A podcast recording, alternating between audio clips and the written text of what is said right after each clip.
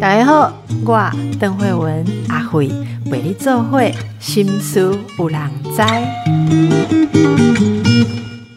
大家好，我们节目真的是很服务大家哦，从身体顾到心灵，顾到脑袋，还要顾到口袋。讲到口袋的时候，突然有回音，我吓一跳。口袋真的很难顾哈，因为要顾口袋的时候，有各式各样的杂音呢。刚刚立刻发生了。来，有人问哈，阿辉阿里玛请专家来给咱介绍一下哦。我这么老啊，钱我嘛买什么股票、存股，我都唔敢啦。我因为我这个年纪，我只有看房子最安心。好，那听说呢，有一些方法是我们老人家也可以买个房子，反正呃能够缴多少缴多少，或者说我现在买了贷款啊，能够还多少，诶就还多少，最后我走了这个房子也就不要了。这种听说叫做以屋防老啊，以屋防老其实有一段时间了，可是有人没跟上，就是写信给我的听众朋友说是跟这个很老的同学聚会的时候，怎么发现大家在住新房子哈？阿姨个就引到一间老。处他就觉得说很奇怪，他问人家说：“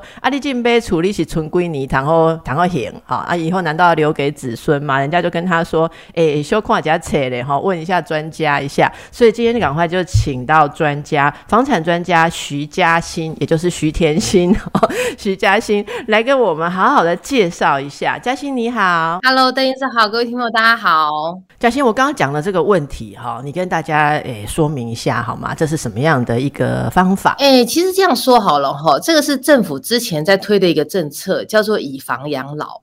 简单的说哈，就是我们打个任务图嘛哈，啊，这个你这个房子住了之后啊，你可能到后来你就会那个名下有房子，扣起公公我很，所以我没现金的状况之下呢，我可能就会想说啊，那这样我这个房子能不能够变一点钱出来？好啦，结果我们现在就有一个方法，就是说我们以前年轻的时候买一间房子，是不是等于拿房子去当抵押品？然后每个月是付房贷给银行吗？哈，那现在这个以房养老的概念就是说，哎，我把这个房子哈一样抵押给银行，但是因为我贷款付完了，所以就变成银行每个月付我多少钱，让我可以养老。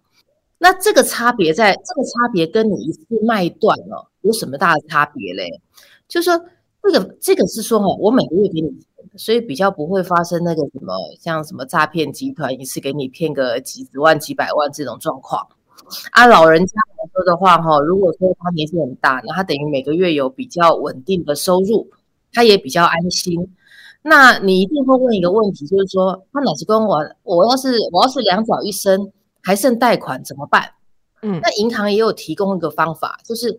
你要是不想子女不想还，想说啊房子太旧我不要还了。那银行就收走，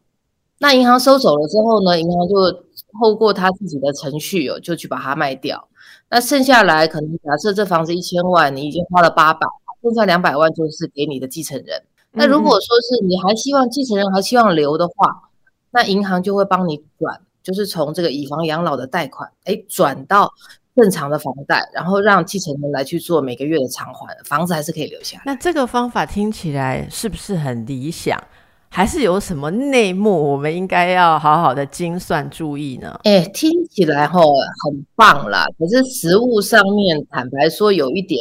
有一点点那个，大家会觉得说好像有一点被占便宜，但银行也辛苦，因为它风险比较大。好，我先说第一个哦，它的利息一般都比较高，像我们房贷现在大概一点六、一点七周于往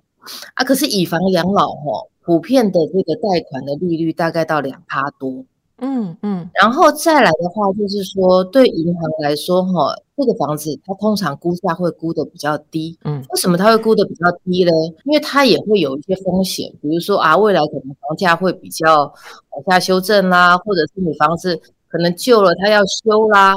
这些东西银行都会预先哦，把它当做是一个我们说是风险的考量。所以你有可能一千万的房子进去之后，哎，可能是九百，可能九百万的估值，那你就变成每个月按月去取得，大概是这个状态。嗯，不过如果说有比较看得开的人啊，会觉得说能够有这个自由度，其实是还不错。好，能够有这个自由度，他总是就是贷款的，你说贷款的那个利率啊，或者是估价这个损失一般可能会觉得可以理解嘛，因为银行一定是没有吃亏的，他们一定会是担这个风险。好，那这个是给大家可以参考。那如果说呃，我们听众朋友要评估自己适不适合拿出房名下的房子来做这件事啊，你会有什么样的建议？怎么去评估？第一个哈，首首先你要满六十岁以上。因为现在银行它大概六最低最低我知道有六十岁以上他愿意做，那有一些的话，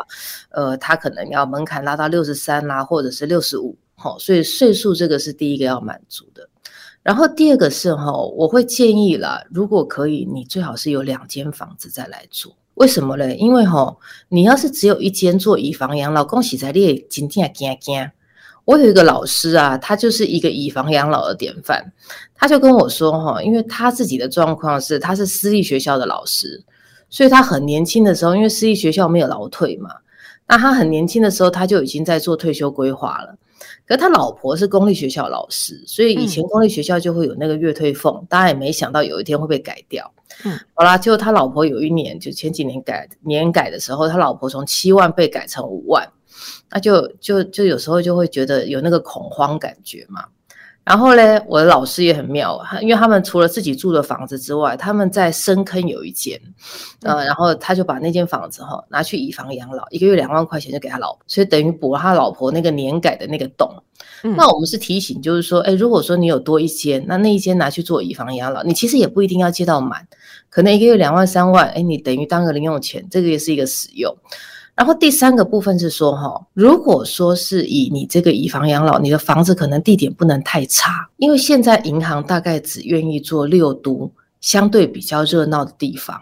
所以可能假设，如果说像我们之前也有大概算过，比如说你在云林，云林如果拿一个三四百万的房子，你去以房养老，一个月就是三千块，那那个意义就不是很大。可是如果你在台北市，我们以前有听过有一个九十岁的阿伯啊，他把他大安区的房子拿去以房养老，一个月十万块钱回来。因为我想他应该也没有借很久了，然后老人家就说啊，我借回来之后，我就整个因那东优好啊，因为会发零用钱，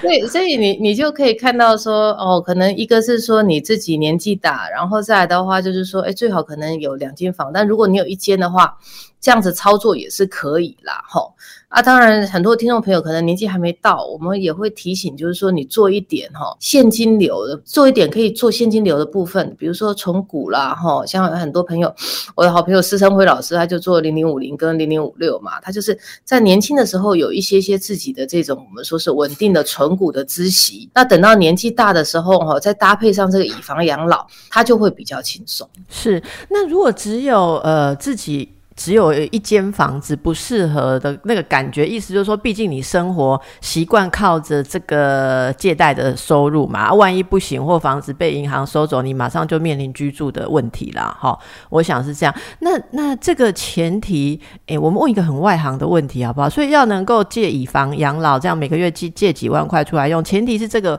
房子的本来的贷款要全部还完，是。还是其实还没还完的也可以，其实还没还完也可以，对不对？所以所以其实我听众朋友写信来的那个情形是可能发生的，对不对？我去买一个一千两百万的房子，可能我还背了四百万的贷款，那这个贷款就暂时先不要还，每个月当做我借的钱哦，可以哦。可以，另外还有一有一种朋友哈，他也很有意思啦。他就等于说是因为政府现在这个以房养老，它的好处是说，它至少可以保障到往生，你都还会有还会有地方住，然后还是有钱拿。因为银行现在在推这个的时候，它其实是有一点点类似类鼓励的这种做法。那另外有一种长辈哦，像我有一个有一个应我应该叫她阿姨啦哈，我那个阿姨呀，她就把她的房子拿去抵押一笔钱出来。那抵押一笔钱出来之后呢？那他就是就是也很有纪律了哈。那他就是按照按照每个月固定领多少钱出来。好，用这个方式去操作，那他的这种方式就是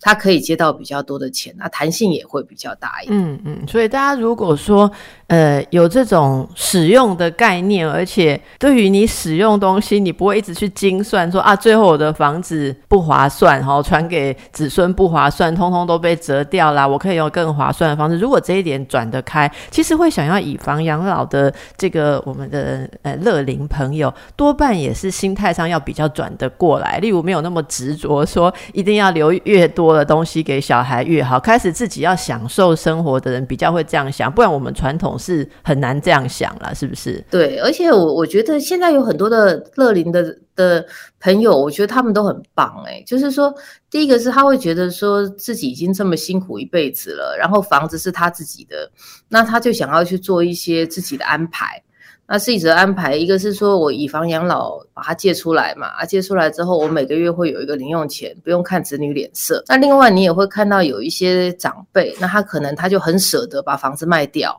我们的前一阵子听过有一种，就是前阵这个是又是另外一个部分了。有一些老人他就是，哎卖了之后哈，哎他去住什么养生村，哦，那这个也是一个一个方式了。只是说养生村其实负担蛮大的，因为他还会有一个押金，然后每个月的话，嗯。大概还会有一些我们说是固定额外的一些维护的一个费用，大概两三万块钱左右。所以这种状态的话，是有一些长辈他们会选择选择这样子操作。你刚刚提到养生村哦，其实养生村这种每个月付他多少钱的概念啊，哦，跟租房子也是有点类似啊，只是。租一个比较适合老年人住的环境，不是吗？哎，对，因为它的，但它有一些前提啦，比如说像淡水有一个那个养生村，它的它会有押金的要求，那个押金一个人是六百多万，两个人的话是一千三百万。哇，那它对，那你看这也是一笔不小的费用，然后一个月的话好像是两三万左右。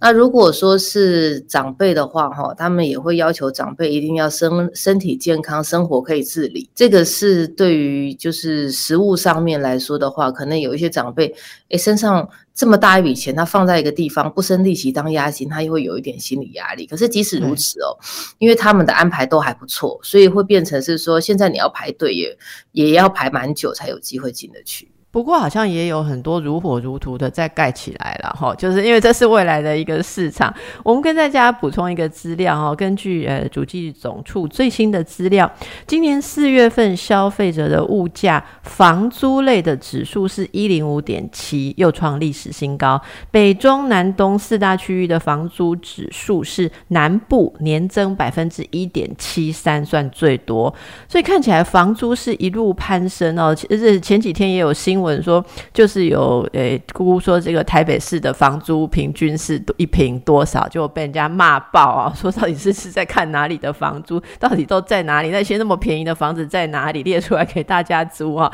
居住成本的压力其实爆表。那现代人本来其实我们呃很多这个听众朋友会说。本来只是买不起啦，现在连租都快要租不起了哈。所以这个到底房东怎么想象他们的房子，跟要使用房子的人怎么去想象房子，好像落差非常的大。我也之前看到一个数据啊，就是台北市有一些就是高级住宅区啊，这个成交量超低，过去半年超低，因为拥有者、持有者就是不急着卖，他就是想象一个天价，但是要买的人慢慢也嗅到了说，诶，这个天价攀上去以后只有下滑的份，非常的不划算，所以就停滞了。所以这样种种的状况啊，以嘉欣你的专业，你每天都在接触，可不可以告诉我们实情到底是如何？好，第一个哈，租金涨是真的啦。租金涨是真的的原因是说哈，因为现在现在呃，我们政府其实一直很希望把租屋这个市场从黑市让它透明化。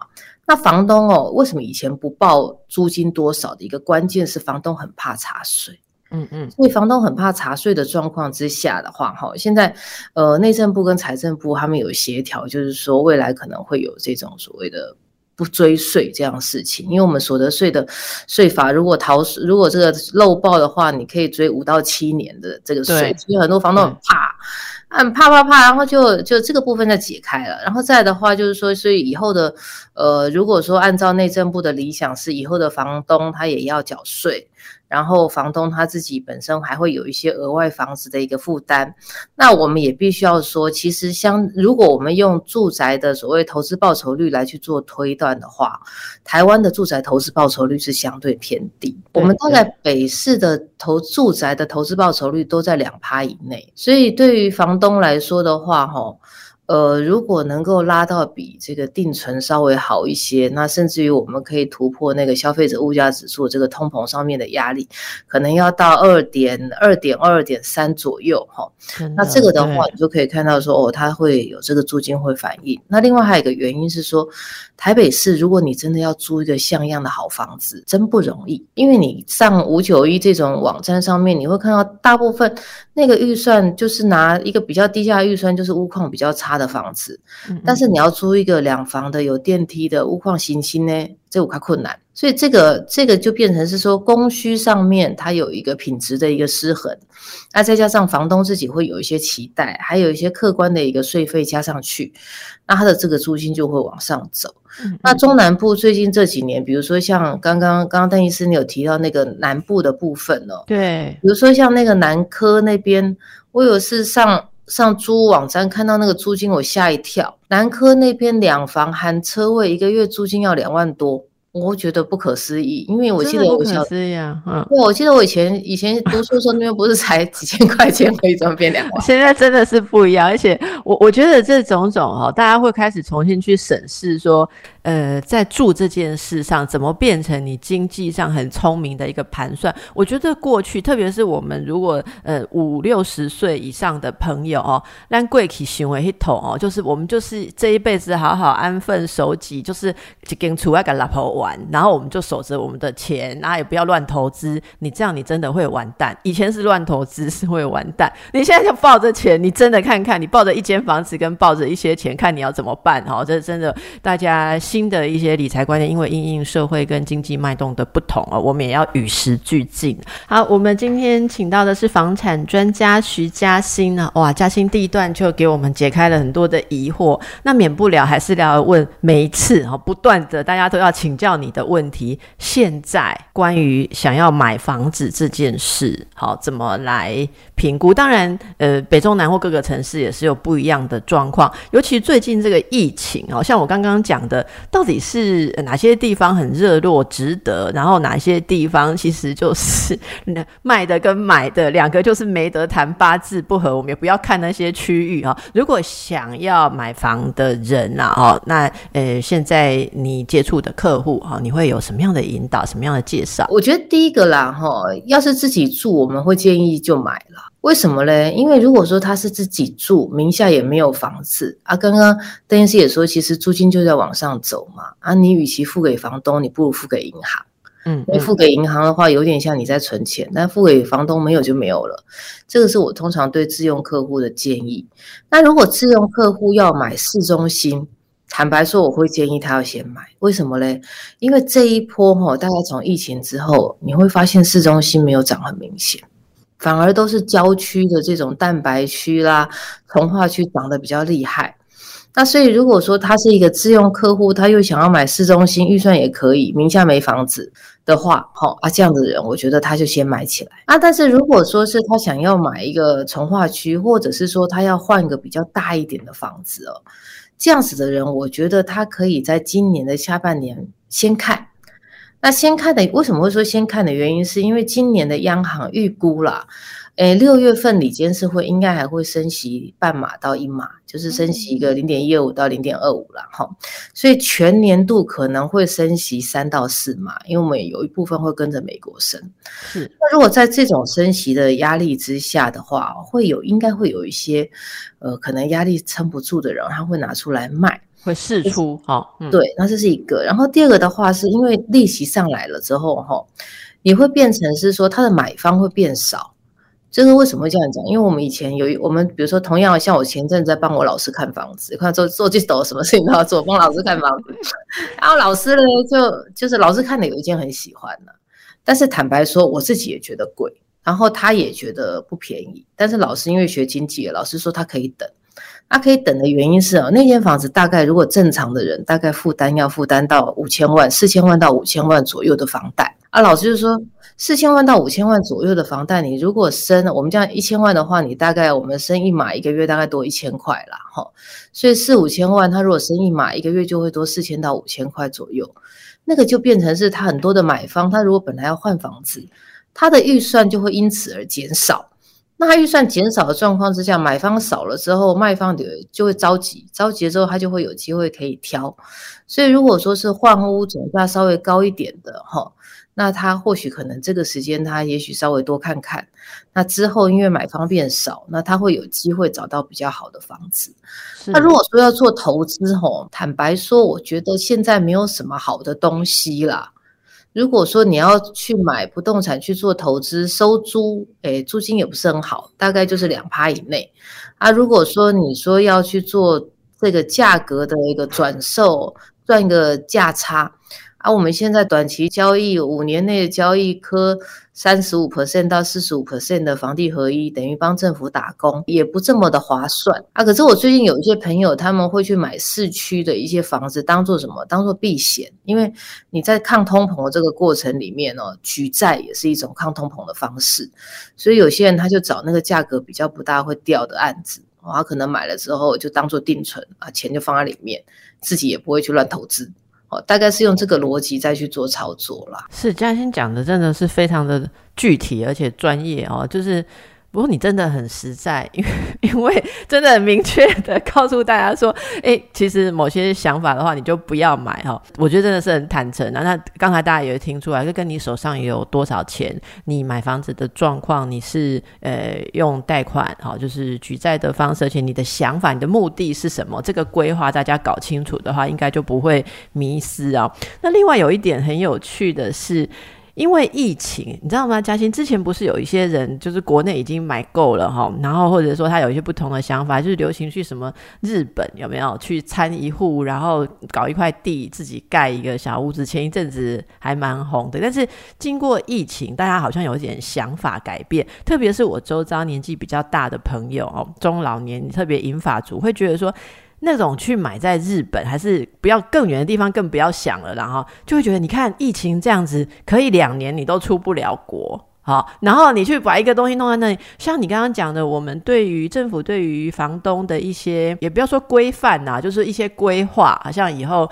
其实是要有一些多一些可能房屋维持的这种负担呐，或者在报税上有些不同。你其实就是会比较趋向日本，其实长期以来房东持有房子，他们都要付出相当多的维持成本嘛，哈。那所以在这样状况之下，诶，是不是对于国外的房产的投？虽然这是比较少的一群朋友，但是他们也很想听你的意见。这部分是不是就不要想了哈？我们从此未来，是不是就走向说国外的东西你很难管得到这样子的趋势呢？我觉得哈，第一个是如果你要投资海外不动产哦，第一个大前提是你可能钱就要停在那边就不回来了。因为我们这样说，今年很多人去换日币啊，日币已经来到了一个就是 二十几年的一个新低了。对，所以哈。投资海外不动产最大的问题是你可能会有一个汇损，就是说汇率的关系，因为你金额多嘛，哈，那你的这个变动金额，这个汇率的一个变动一大了之后，你的资产的一个收益可能就会被吃掉。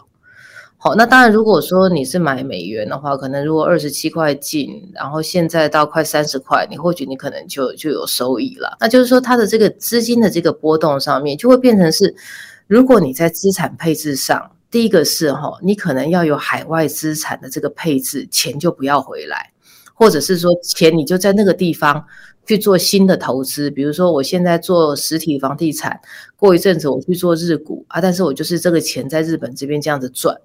好，那投资报酬率的这个概念来说的话，日本的投资报酬率，毛的投资报酬率是六 percent 啊，但是你要扣一些物业管理，吼，跟一些固定的维护费用，你大概要扣掉两 percent。所以实际上面的投资报酬率大概是三 percent 到四 percent，就比你刚刚讲的在台湾高一点点这样。对，高一点点啊。但是就是我我们接触到朋友，他们买这个房子通常是一个心情呐，就是说啊，我这我这里本吼有几间厝，好，哎，在 hip 兄来分享，哎，对对对对对，哎，嘿，感觉就不一样哈啊，所以。所以他如果他要做海外投资，我觉得不是不行啦。哈，年长的朋友第一个找比较安全的地方，因为早年有很多人很喜欢去什么马来西亚啊、缅的那那个什么呃越南啊或等等一类新的开发的区域哦，他们的爆发力都很强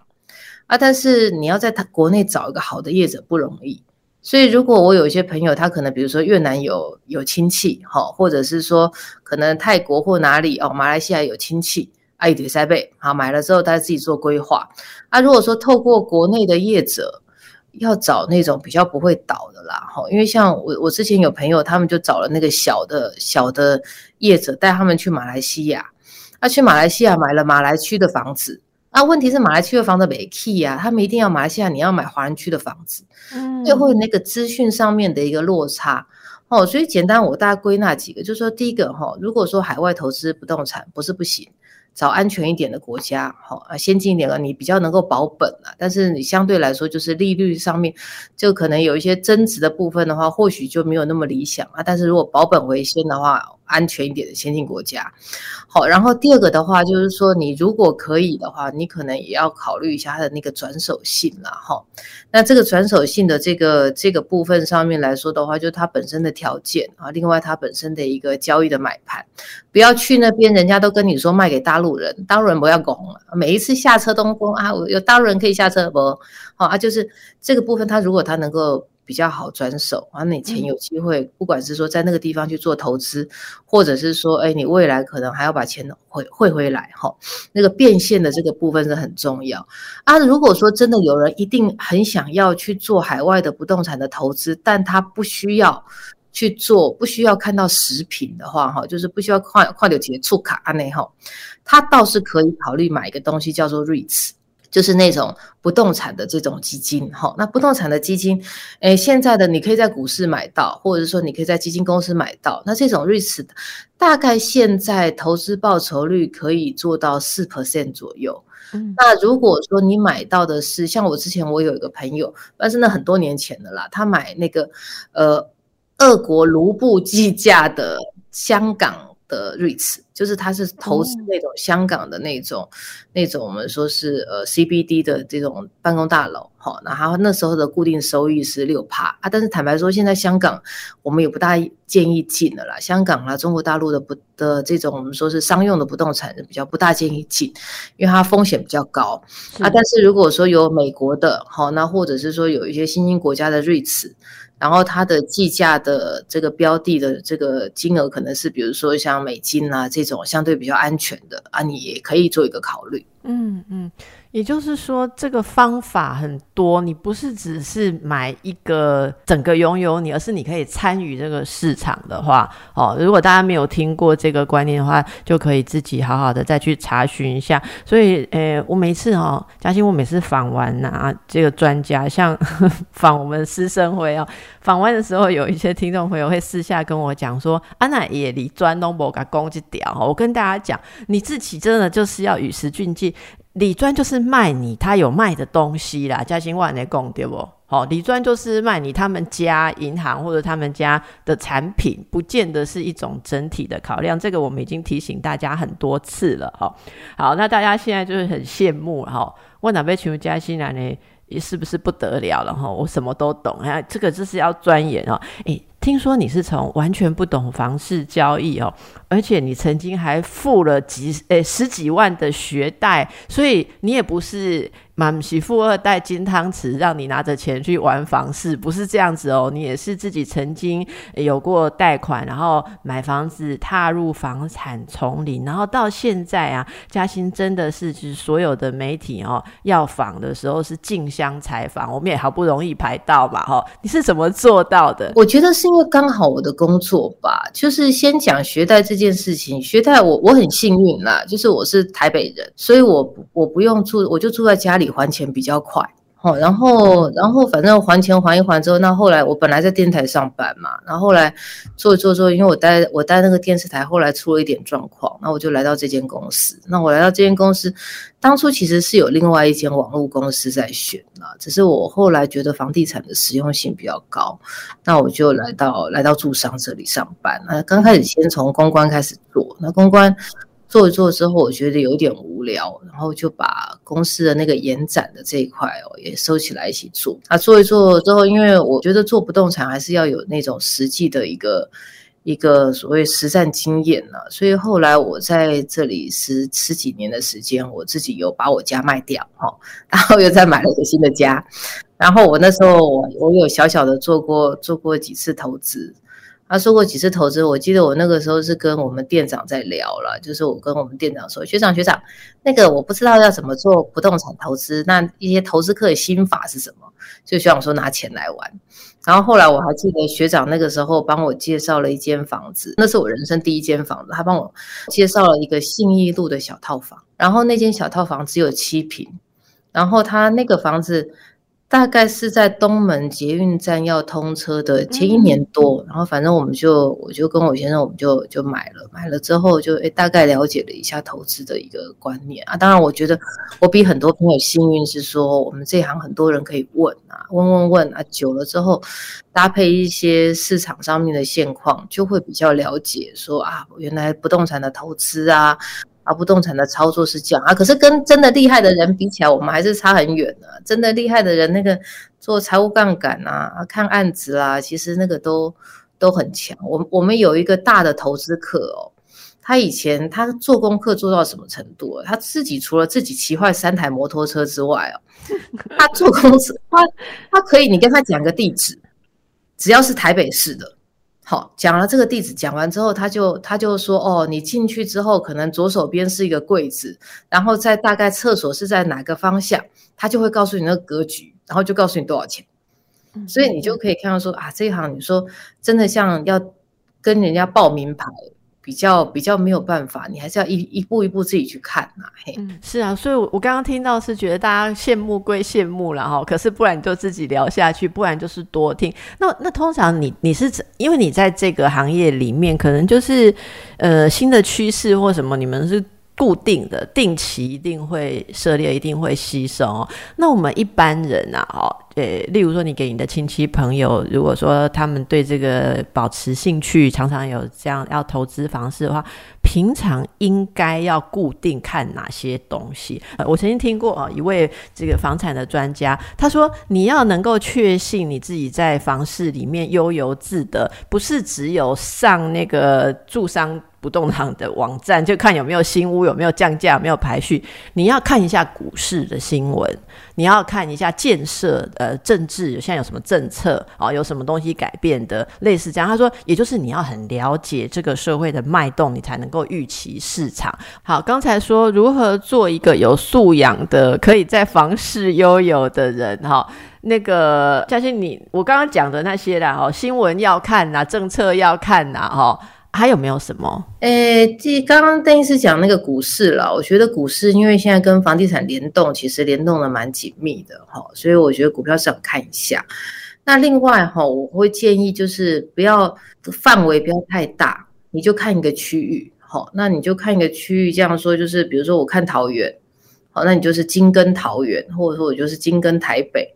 那你就会比较了解说，哦，这个地方可能价格的表现啊，你也多认识几个房仲，大概就会了解。哦，我自己有一个心法是说，如果这个地方哈，它的从化区，如果假设可能有些人他现在很多人喜欢买从化区嘛，从化区有个心法就是说，它第一个从化区可能不要太大，好，然后第二个的话就是说，从化区如果第一个案子哦。是，比如说某几个，就是像保家或者是茂德这样子的这个从化，他们第一个先进去，这种这种专门推平价宅的大型建商先进去，然后其他的建商都还有地的话，那这个从化区未来的前途就可以很看好。嗯哦，所以如果那但是如果你要进场的话，可能就要相对比较早，会比较有机会赚到差价。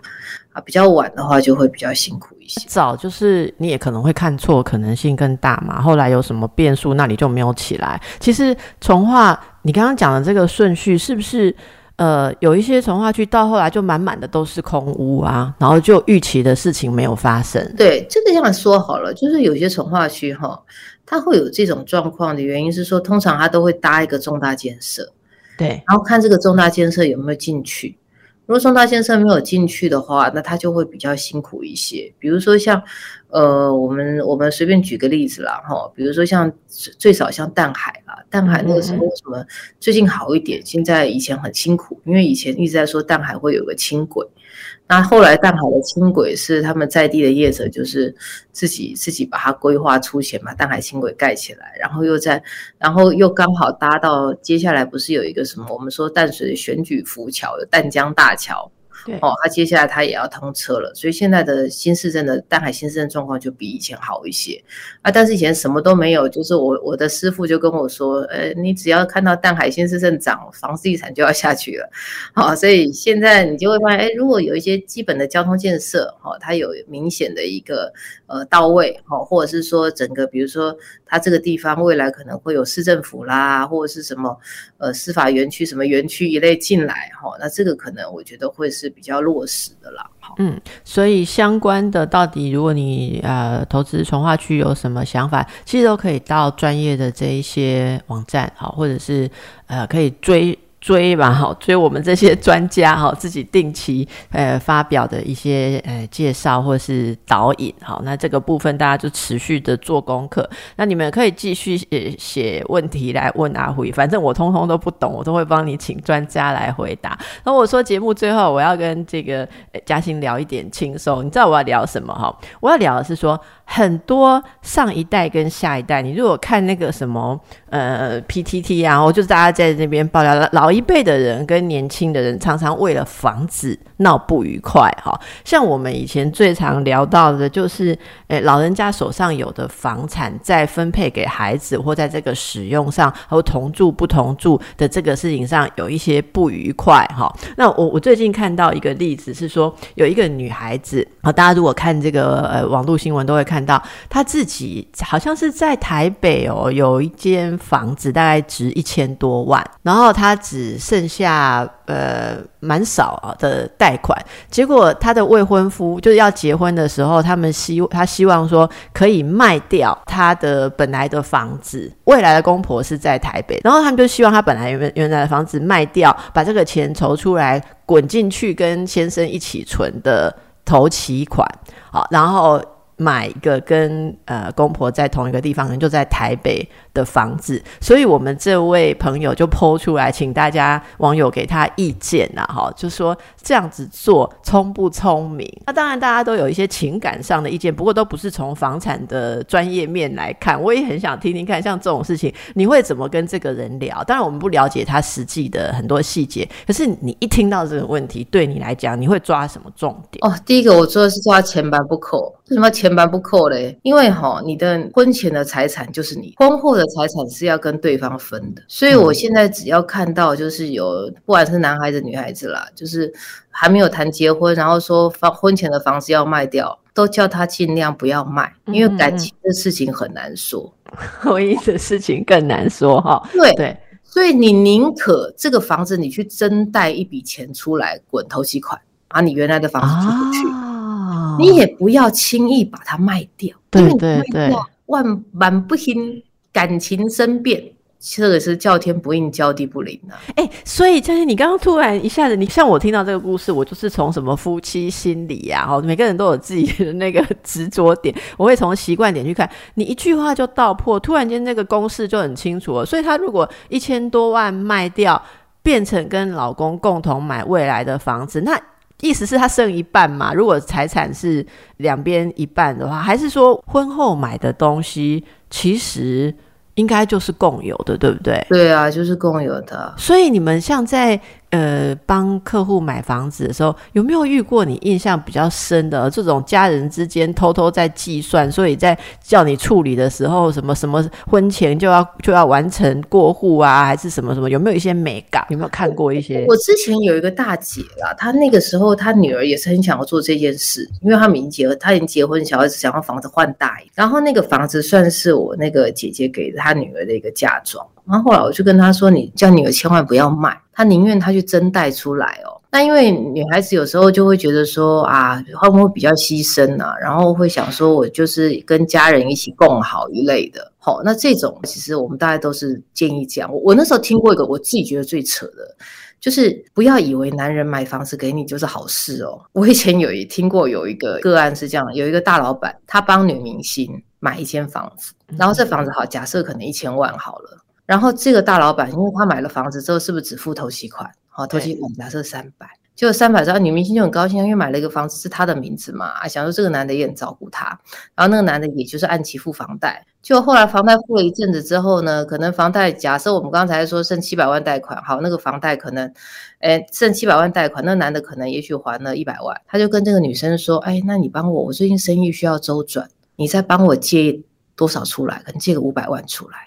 啊。然后那男的后来就跟那女那个女明星分手，然后你就背了一屁股的债，是。就是你帮你帮人家以房养老，就是对方去养老了，然后你再背债。对啊，所以所以每次都说啊，房子是谁的名字很重要，是很重要，但你要看钱是谁来还，这事情更重要。有了，你讲的这个哦，就是很多什么公公婆婆啊，就是这个现在的女生都算得很清楚。像我刚刚讲的这个，下面就有人提醒他说，像他自己的例子是，呃，公公婆婆只拿了区区大概三百万，好，然后帮他们。买了房子，而且是买在跟公婆同一个社区，然后呢，后来的贷款你自己要背，而且你还逃不了。好，所以他就说，如果只是这样，不要贪图那三四百万的头期款，你其实自己可以去找一个更适合自己工作啊，或者生活未来的场域，反正都一样要还。好，我想今天我们听到了很多对于房市、对于房子这件事，你必须结合很多其他的部分来思考。我自己是觉得，诶，土法炼钢哦，已经不太适合现在的状态，因为现在不管是房子或什么，它。牵动的东西太多了，我自己觉得还是每方面都要去问，就是术有术业有专攻的人呐。现在疫情慢慢的，不知道会不会看到曙光，也许大家又开始比较有一点活力，哎，想要好好规划自己的人生。其实人在这个生命威胁、压力很大的时候，会呈现一种放弃状态。哈，我我做室内设计师的朋友说，他手上有好几个案子。大概一年前新买的房子，然后就跟他约好要装潢。疫情之后就也没有心思来画图啊，来思考。结果他说，他光是他一个设计师，他手上认识的买了房子丢在那里的人就有六个，就荒废，也没租人哦，也没使用哦。然后你看那个钱，如果又缴贷款的话，所以大家如果有一点恢复活力的话，哦，可以听一听这个我们专家给大家的一些建议啊。今天节目当中，我也跟大家一起学到很多非常。感谢我们的嘉欣，也祝福大家哦！谢谢，谢谢，拜拜，拜拜。